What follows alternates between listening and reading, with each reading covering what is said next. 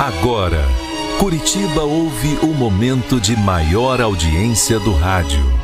Caiobá FM apresenta Quando eu estou aqui, História da Minha Vida. eu vivo esse momento lindo.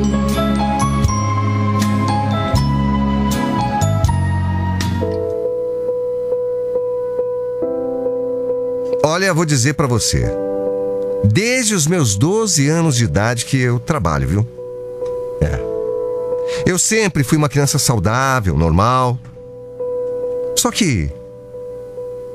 Só que passado algum tempo, eu comecei a sentir umas dores, assim, dor de cabeça, coisa que eu nunca tinha tido. Eu sempre gostei muito de ajudar meus pais, desde pequenininho. Sempre gostei de trabalhar. E do nada, eu comecei a sentir dores. Coisa que eu nunca tinha tido. Bom, procurei médicos, fizemos consultas e nunca absolutamente nada foi achado. Nunca, nunca acharam absolutamente nada.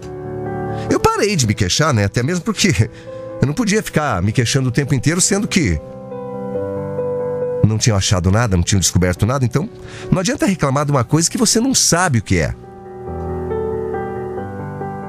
Eu não podia faltar meu trabalho, meu serviço, e essas dores foram indo, crescendo junto comigo. Acredite você ou não, eu já estava com mais de 25 anos, 27 anos para falar a verdade. E essas dores me perseguiam. Nunca cessaram. Nunca. E mesmo assim, eu nunca deixei de trabalhar, de acreditar na minha melhora, acreditar que um dia as coisas iam melhorar, que eu ia sarar. Os anos foram passando e essa dor continuando, continuando, continuando. Eu, cheguei a me acostumar com ela, de verdade. Arrumei um namorado, fiquei noiva e aos 27 anos nos casamos. Meu marido, um homem muito trabalhador. Muito trabalhador. Uma pessoa, sabe, muito querida. Só que muito quieto. Calado demais. Introspectivo demais. Logo que eu me casei, um dia.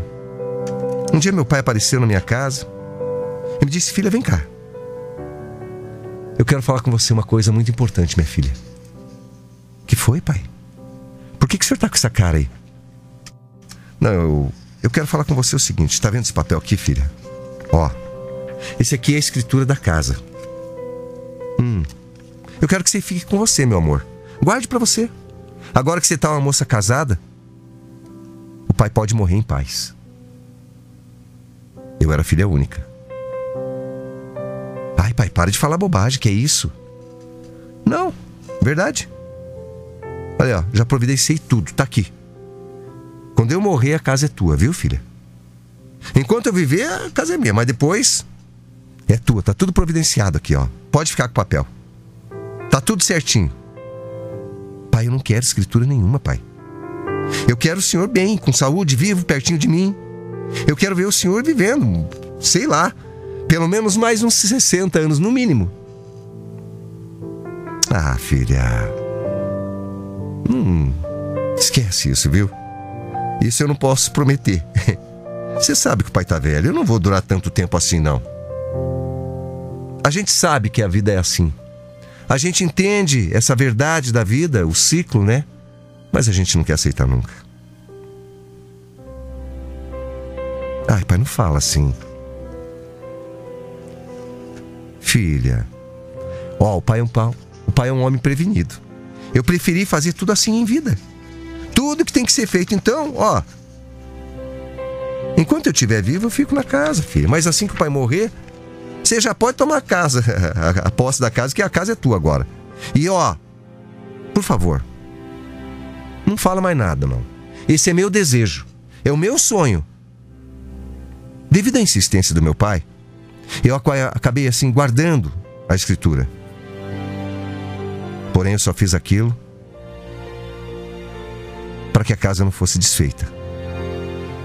Sabe? Porque eu sabia que se meu pai não não tivesse o, o, o pedido dele atendido, olha, ele ia fazer fazer o que fosse. Ia dizer que ia desmontar a casa, ia desmanchar se eu não aceitasse, enfim. E eu sabia como é que ele era. O bichinho era teimoso, mas só falava da boca para fora. Então eu aceitei.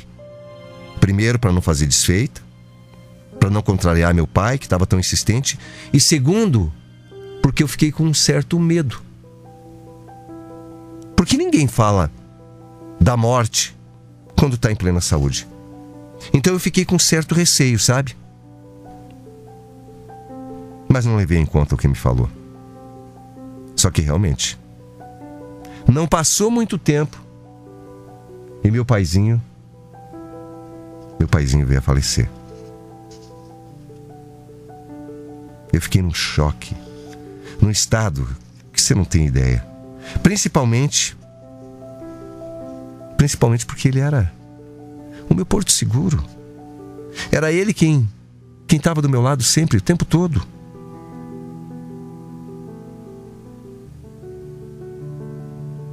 Sabe, ele há poucos poucos dias tinha passado na minha casa, levado aquela escritura dizendo que não que não sabia quanto tempo ia durar. E assim do nada meu pai vai embora. Dizendo que a casa era minha. Aquela notícia da morte do meu pai, olha, foi um choque, um abalo para todos nós. Mas claro que principalmente para mim, que tive muito amor, respeito, admiração pelo meu pai. Nós éramos muito amigos, sabe? Mas a vida. A vida tem que continuar.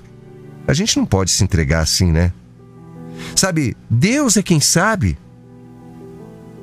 Talvez Deus avisou ele estava chegando a hora dele, sei lá. Mas é muito triste. Eu só sei que é muito triste a gente perder quem a gente ama tanto. Sabe, eu sentindo a sua ausência, sentindo tanto a sua morte, mas a vida a vida para o meu pai sempre foi muito alegre, então a vida tinha que continuar, eu tinha que dar esse gosto para ele, continuar na mesma rotina. E parece que era uma coisa, né?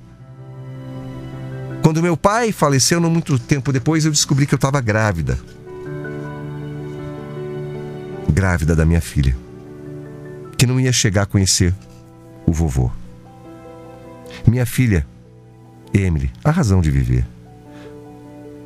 E assim que a minha filha começou a entender as coisas, sabe, eu sempre mostrei para ela fotos de toda a minha família. Ensinava quem era quem, principalmente o vovô. O vovô que sempre foi o melhor amigo da mamãe. Eu falava do vovô para ela, como como se meu pai ainda fosse vivo, sabe? Ó, esse aqui é o vovô. O vovô, o vovô é muito querido. O vovô o vovô te ama. Eu sempre falava assim. Olha aqui, filha, ó. Emily, ó. Ó, o vovô isso, o vovô aquilo. Eu sempre, sempre. Ó, o vovô tem mais, maior orgulho de você. Mas eu não fazia por mal, era uma era uma coisa minha, sabe? Porque para mim as pessoas morrem em corpo, em espírito não. E eu sentia como se meu pai tivesse ali vivo ainda. Eu dizia para ela que o vovô lá em cima no céu olhava por ela. Meu pai vivia me cobrando uma neta, sabe? Quando ele estava vivo, ele queria muito uma netinha ou um netinho, não importava. Queria um neto. Mas não deu tempo de conhecer. Então minha filhinha pegava o álbum de retratos e ficava ali, beijando o vovô que ela não conheceu. Dizendo: Cadê meu avô? Cadê? Por que, que meu avô não esperou eu nascer então, mamãe? Por que, que ele não esperou eu nascer para depois ir morar com Jesus, hein? Ela dizia isso. E eu não sei porquê, mas eu acho. Acho que era de tanto eu falar do meu pai, né? De tanto eu olhar as fotos dele muitas vezes por dia, sei lá. Sabe, a saudade que eu senti era tão grande. E eu acho que de tanto eu falar, a minha filha começou a começou a sentir essa presença. E de tanto que eu e ela falávamos nele, algo estranho começou a acontecer.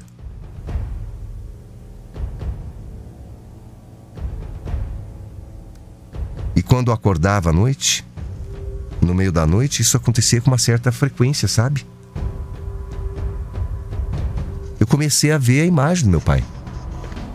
Sentado ali no pé da minha cama, olhando para mim. Mas eu não tinha medo. Não tinha medo nenhum. Eu não entrava em pânico, juro para você. Eu não tinha absolutamente nenhum medo disso.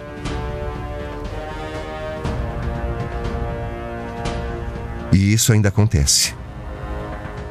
Pode você não acreditar aí no que eu estou falando, mas acontece. E com frequência. E eu não fico em pânico, nem com medo, nem nada. Ao contrário, às vezes eu fico assim, encostada na cama, no travesseiro, na cabeceira, olhando para ele, conversando, às vezes baixinho, por pensamento. E depois que a gente fala, conversa, aí meu pai vai embora. E acontece durante, às vezes, até durante o dia. Qualquer momento do dia, às vezes, ele, ele aparece. E às vezes eu não sei se eu tô ficando louca, se é coisa da minha cabeça, juro. Mas eu não sinto medo. Esses dias eu estava preparando café na cozinha, para vocês terem ideia, e eu senti. Senti que, ele estava ali do meu lado. Senti. De verdade, juro por Deus.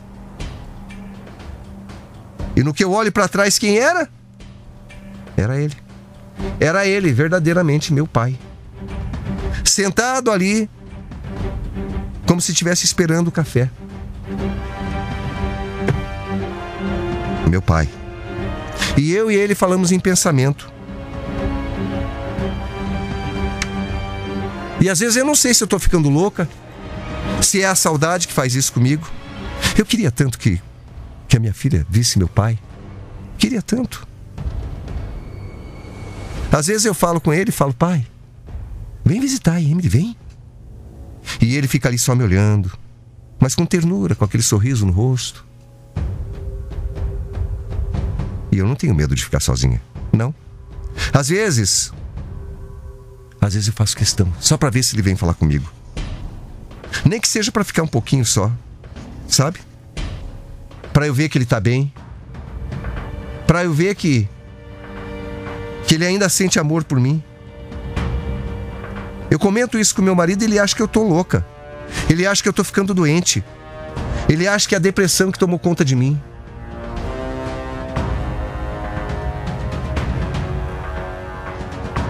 Eu sinto tanto a falta dele. Eu conto, sabe, hoje minha filhinha tem oito anos. Oito anos. E sempre que ele aparece para me ver, eu pergunto se ele, se ele já viu a netinha também. E ele balança a cabeça dizendo que sim. Que ele vê ela. Olha, gente, de verdade. De verdade, sério. Eu queria saber. Eu queria a opinião de vocês, eu queria que vocês me contassem. Um dia desses. Um dia desses, a minha própria filha falou: Mãe, gente morta não pode aparecer para ninguém. Eu acho que você. Você tá ficando louca. Mas eu afirmo e reafirmo: sim. Meu pai vem me visitar. E eu vejo e não tenho medo, não. Mas de tantas pessoas falarem que eu tô ficando maluca, eu, eu tô começando a ficar com medo. As pessoas não acreditam quando eu falo, sabe, Maurício? Mas tudo que vem acontecendo com frequência, essas visitas, sabe, eu queria queria que as pessoas me falassem. Será que é porque eu tô doente? Será que eu tô ficando maluca? Eu não consigo tirar meu pai do pensamento um segundo sequer. Eu eu era mais feliz quando ele quando ele era vivo. Será que eu tô prejudicando o descanso do meu pai? Será que eu Será que eu tô, tô enlouquecendo?